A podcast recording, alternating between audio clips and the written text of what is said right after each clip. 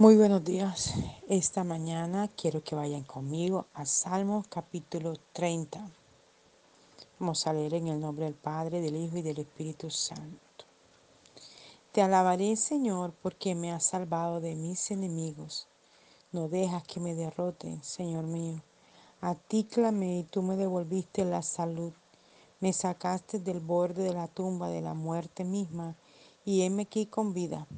Cántale Ustedes, sus santos, den gracia a su santo nombre. Un instante dura su ira, su gracia perdura de por vida. Las lágrimas pueden fluir la noche entera, pero al amanecer habrá gozo. Dije yo en mi prosperidad, esto es para siempre. Ahora nada puede detenerme. El Señor me ha mostrado su gracia, me ha dado firmeza como de montaña. Entonces, Señor, Apartaste de mí tu rostro y detuviste tu río de bendiciones. Súbitamente me abandonó mi valentía. Me llené de terror y pánico. Clamé a ti, oh Señor. Ay, cómo supliqué, Señor, ¿qué ganarás con matarme? ¿Cómo podría alabarte así ante todos mis enemigos? ¿Acaso puede el polvo mío hablar desde el sepulcro y proclamar al mundo tu fidelidad? Escúchame, Señor, apiádate y ayúdame. Entonces Él transformó mi dolor en gozo, me quitó mi ropa de luto y me dio vestidura festiva para que me regocijara, para que pidiera, para que pudiera entonarle alegre alabanza en vez de yacer en el silencio de la tumba. Señor Dios mío, proseguiré expresándote mi gratitud eternamente. Gloria al Señor. Estos capítulos de los salmos son muy dicientes y muy poderosos y mire cómo inicia este. Te alabaré, Señor, porque me has salvado de mis enemigos. Y David inicia expresando a Dios cómo le ha librado de los enemigos. Y muchas veces nosotros siempre pensamos que nuestros enemigos son aquellas personas que están alrededor nuestro que intentan hacernos daño. Pero si vamos mucho más allá, mucho más profundo de este asunto, nos podemos dar cuenta de algo. Realmente nuestro enemigo es Satanás. Ha sido enemigo de la obra de Dios, ha sido enemigo de Dios. Por tanto, fue así que su corazón se enalteció y quiso ser como Dios. Esto dice la Escritura. Ese es nuestro enemigo. Que usa como instrumento personas que se dejan usar por él para hacernos daño es diferente. Por eso Dios tiene misericordia de todos los seres humanos y entregó a Jesús en propiciación para salvarles de la garra de Satanás. Y mira que él sigue expresando, escribiendo, no dejas que me derroten. Señor mío, Dios mío, a ti clamé y tú me devolviste la salud. Y es increíble ver, sobre todo en estos últimos tres años, cómo hemos visto tanta gente enferma, pandemias que fueron lanzadas y tanta gente enfermó y tantos otros murieron y tantos otros han sido afectados. Tanto con el COVID como por la misma vacuna. E, efectos secundarios causados en el cuerpo. Eh, decía un periodista que era increíble ver en este tiempo que nunca antes lo había visto como comentarista deportivo que llevaba más de 20 años comentando el deporte, morir tanta gente casi al mismo tiempo a causa de los efectos secundarios de la vacuna. Es increíble ver gente sufriendo de presión alta cuando nunca sufrió de esto, eh, sufriendo de, de, de taticardia, sufriendo de tantas cosas. Y es tan tremendo todo lo que ha ocurrido a nivel mundial, no es en una nación, un país o un pueblo, a nivel mundial. Y esto ha obligado a las mismas farmacéuticas a tener que reconocer que no se hizo un estudio profundo de estas vacunas y todo el efecto que está causando en la mujer embarazada, en los niños, en los ancianos, ¿verdad? Gente que nunca había sufrido de ningún tipo de enfermedad está sufriendo de esto. Y estas son situaciones que nos tienen que llevar al Calvario. Hemos estado orando porque aún el mismo COVID ha dejado unas secuelas tremendas, pero tremendas en los cuerpos. Gente joven sufriendo como de artrosis, como de, de, de artritis, pero es la, el efecto secundario que este COVID dejó en los huesos, las manos, doliendo los huesos de las manos, en las muñecas, los hombros, las rodillas, la planta de los pies. Impresionante escuchar a una mujer decir, me hicieron todos los exámenes y no me salió nada más, sin embargo el cuerpo me sigue doliendo, me duelen todos los huesos. Y un médico, porque toda la referencia que le estoy haciendo es porque he escuchado a muchos médicos, y ellos expresan que el COVID deja todas estas secuelas. Hay que estarse cuidando mucho, tomando mucha vitamina C, tomando mucha eh, manzanilla, eh, tomando cosas que levanten el sistema inmunológico. Porque hay gente que ha quedado tan sensible que cada gripa que dan le repite, le repite, le repite. Entonces, hay que levantar el sistema inmunológico. Y vemos a, a, a David expresando, ¿verdad? Tú me devolviste la salud. Wow. Glorioso y exaltado sea el nombre de nuestro Dios y Rey, que nos ha devuelto la salud mental, espiritual y física. Porque es que esta pandemia dejó unos trastornos psicológicos tremendos. Es impresionante cómo afectó a tanta gente y aterrorizó a tantos. Hay, hay, todavía es el momento donde vemos gente aterrorizada todavía por este COVID. Se alteran los nervios. Gente que todavía está experimentando y tienen que llamar corriendo en la madrugada a una ambulancia porque siente que se ahogan, siente que se le van la fuerza, le hacen exámenes, le revisan, no tiene nada, porque son los efectos secundarios de toda esta pandemia. Vimos morir tanta, pero tantísima gente, nunca, jamás en la historia, en mi vida, jamás yo había visto pilas y pilas y pilas de gente muerta uno arriba del otro. Yo nunca había visto eso. Pero esto hizo que la gente buscara más de Dios, que la gente se entregara más a Dios. Y todavía es la hora y seguimos orando y reprendiendo esta enfermedad y toda clase de virus que quieran venir a poner en los en la atmósfera, para enfermar a la gente.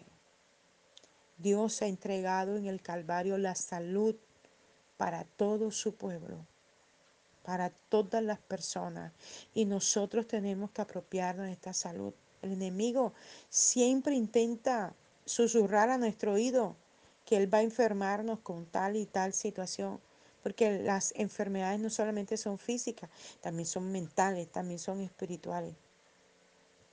¿Cuánta gente le han hecho todo tipo de examen y no tiene nada y sigue enferma? Porque es espiritual. Porque son enfermedades enviadas, lanzadas, con brujería, con todo tipo de cosas a los cuerpos. La gente se siente sin fuerza, sin ánimo. Se van secando y no se entiende por qué. Porque son espirituales, mentales. La gente se vuelve loca. Yo me quedo sorprendida que a veces salgo al centro a hacer cualquier cosa y encuentro gente caminando o tirada en el piso, dormida en, esa densidad del calor, por lo menos en mi ciudad, en, en, estos días estaba muy caliente, y la gente está allí dormida y pareciera que no sintiera los rayos del sol. Impresionante. Eh, eh, el, la manera como el enemigo intenta robar la paz, la bendición, la salud de las personas. Y mire que él dice aquí, a ti clamé y tú me devolviste la salud. Me sacaste del borde de la muerte, de la muerte misma. Y heme aquí con vida. Exaltado es el Señor. Dios, ¿cuántas veces nos habrá sacado de la muerte misma? Gente con el COVID en urgencia, eh, gente internada por días, meses enteros, gente eh, que ya decía no hay nada que hacer y clamamos y clamamos y clamamos y aunque había un dictamen negativo le creímos a Dios y luego lo vimos salir de esos estados tan tremendos. gente con cáncer, donde se les dice que no hay nada que hacer y clamamos y clamamos a Dios y Dios los libra. Gente con accidentes de moto, de carro, de avaliados y Dios los ha sacado de esa situación. Tremendo. Como el Espíritu Santo de Dios obra de una manera sobrenatural. Y esto fue lo que experimentó David. Él dijo, tú, yo clamé y tú me devolviste la salud. Me libraste del borde de la muerte. Allí quizás hemos estado en muchos momentos. Sentir la muerte es una cosa tremenda. Yo lo he experimentado muchas veces. Yo he sentido cuando mi padre murió, como a los cinco días yo sentí, yo estaba dormida y sentí a alguien que se me paró junto a la cama y escuché claramente cuando me dijo, vengo por ti. Y dormida comencé a reprender y a ordenar el espíritu de la muerte que se fuera y me desperté sobresaltada y como una cosa horrible en la boca y sentí allí, sentí allí la muerte y comencé a orar en lenguas y comencé a reprender esto en el nombre de Jesús y lo que fue salió de mi habitación. Quizás nos hemos sentido amedrantadas, atemorizados, con miedo, por los infartos, por las enfermedades, por las maneras como se han manifestado los ataques en la salud. La gente a veces se aterroriza y no sabe expresar lo que siente, lo que está viviendo.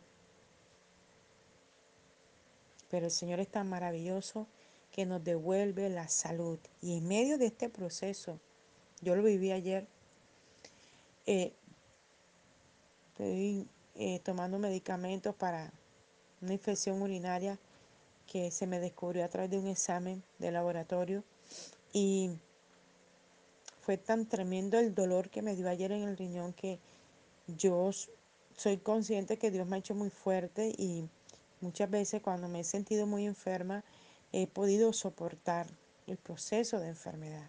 Pero ayer fue tan, tan tremendo el dolor que tenía que me sacó las lágrimas. Pero en medio de que lloraba por el dolor, adoraba al Señor, exaltaba al Señor, le decía, diablo, este cuerpo no te pertenece, este cuerpo es de Cristo, y aunque me duela mucho, yo voy a seguir adorando a Dios. Y fue tremendo, porque en medio de todos estos procesos, aunque cuesta mucho, que tenemos que hacer? Adorar, buscar el rostro de Dios, clamar al Señor, creerle al Señor en lo que el Señor ya dijo hace miles de años que en la cruz Él se llevó toda enfermedad, toda dolencia. Y es lo que expresa aquí David, ¿verdad? Dice, cántenle ustedes su santo, den gracias a su santo nombre. Un instante dura su ira, su gracia perdura de por vida. Y es que a veces cuando estamos enfermos sentimos como que fuera una cosa larguísima, que, nunca se va a acabar y como que siempre vamos a estar en ese estado, ¿verdad? Pero van pasando los días, los meses y, y, esto va desapareciendo por completo y ya no hay enfermedad, por muy grave que haya sido, y experimentamos la sanidad del Calvario, lo que Cristo hizo por nosotros. Y cuando nos sentimos bien, decimos, gracias Señor, porque me sanaste, porque te llevaste este dolor, esta afectación, esta situación de mi vida. Y mira, sigue diciendo, las lágrimas pueden fluir la noche entera, pero al amanecer habrá gozo. Tremendo esto. Eso fue lo que me pasó ayer. Yo lloraba del dolor, pero al pasar las horas, a través de la oración que muchos hicieron por mí, a través de clamar al Señor, fue pasando el dolor, fue pasando la molestia y ya en el resto del día me sentí muy bien. Y es tremendo cómo el enemigo intenta atacar tus tiempos de búsqueda con Dios para que te separes de Dios. Es lo que yo he experimentado. El enemigo intenta atacarme una y otra vez con la salud. Pero el Señor con estos procesos de salud que yo he vivido me ha enseñado cómo mantenerme en la cruz. Me ha enseñado cómo rebatir la enfermedad. Me ha enseñado cómo echar fuera aquellas cosas que intentan robarme la paz.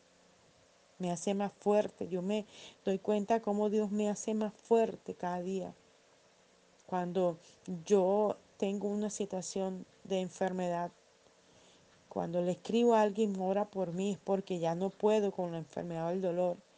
Y entonces clamo a, a esos amigos, hermanos en Cristo que, que están en un altar continuamente, clamo a ellos y, y, siento el respaldo de la oración y siento como inmediatamente ese ataque en la salud que son como dardos. Yo no sé si usted alguna vez ha, ha visto una cerbatana o escuchado lo que es una cerbatana. Yo recuerdo que cuando éramos niños jugábamos con cerbatanas que eran de juguete. La cerbatana es como ah, eh, una cosita redonda, larga, y, y, como tiene como agujitas que uno las mete y las sopla. En este caso, cuando eran de juguete, no eran agujas, ¿verdad? Sino como bolitas y esto que uno soplaba y golpeaba a la persona.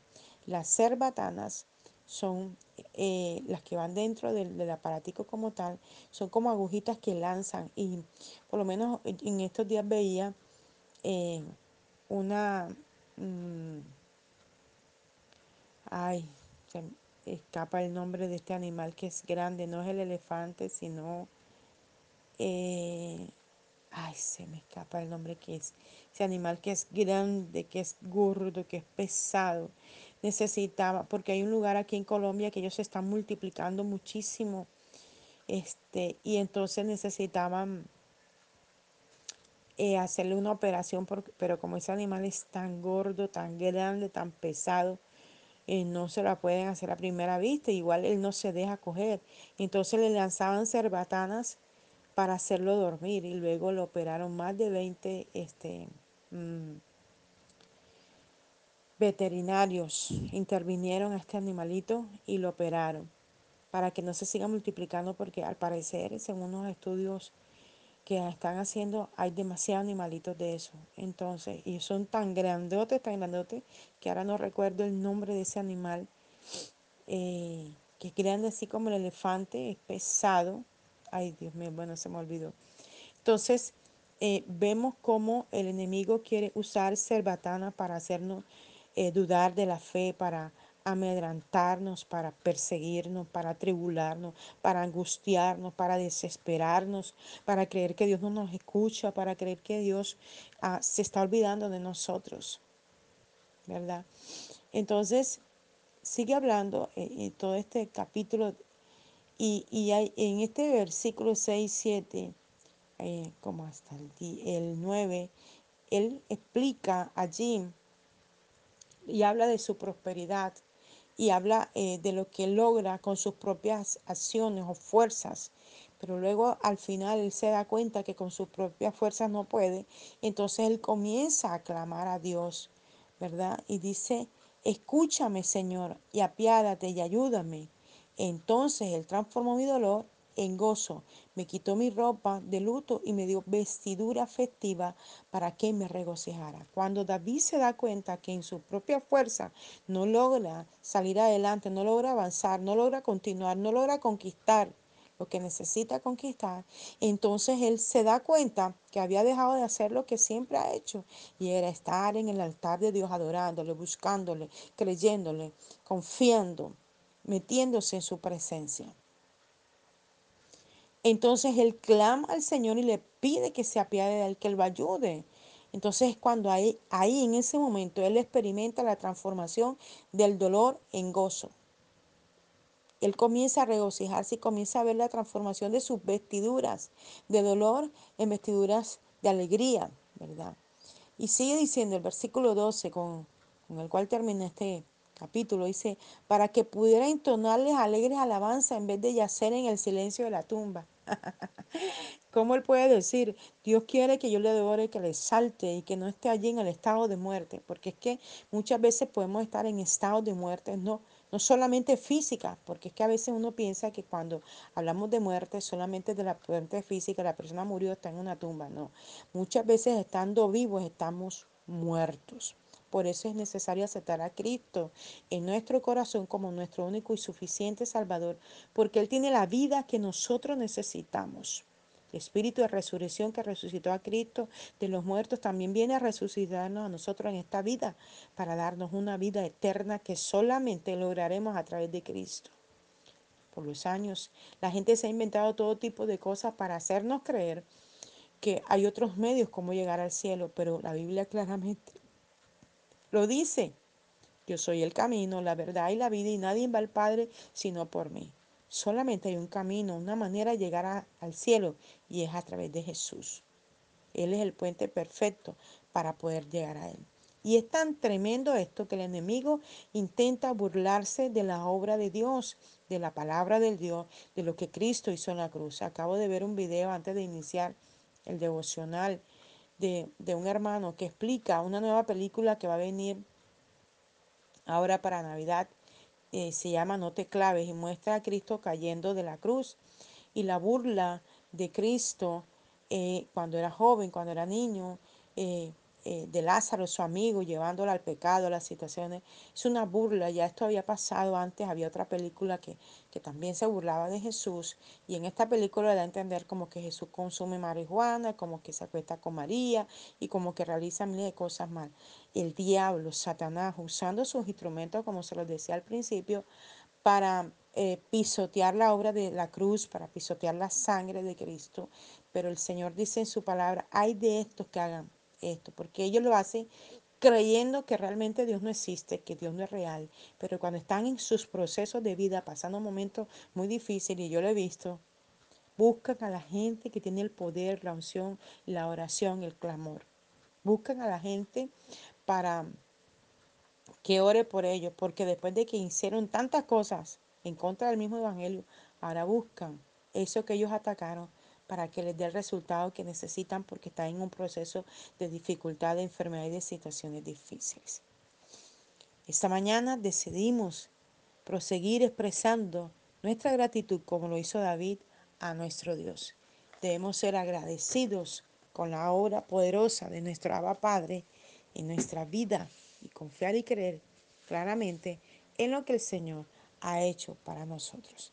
Que el Señor te bendiga en grande manera esta mañana y espero que esta palabra pueda darte entendimiento, sabiduría y revelación, como lo ha hecho conmigo, que nos pueda eh, hacer cl claramente entender que debemos ser adoradores que adoren espíritu y en verdad. Un abrazo fuerte en la distancia. Les habló la pastora y profeta Janet Rentería desde el altar de Mensajeros de la Cruz de Cristo, Barranquilla, Colombia.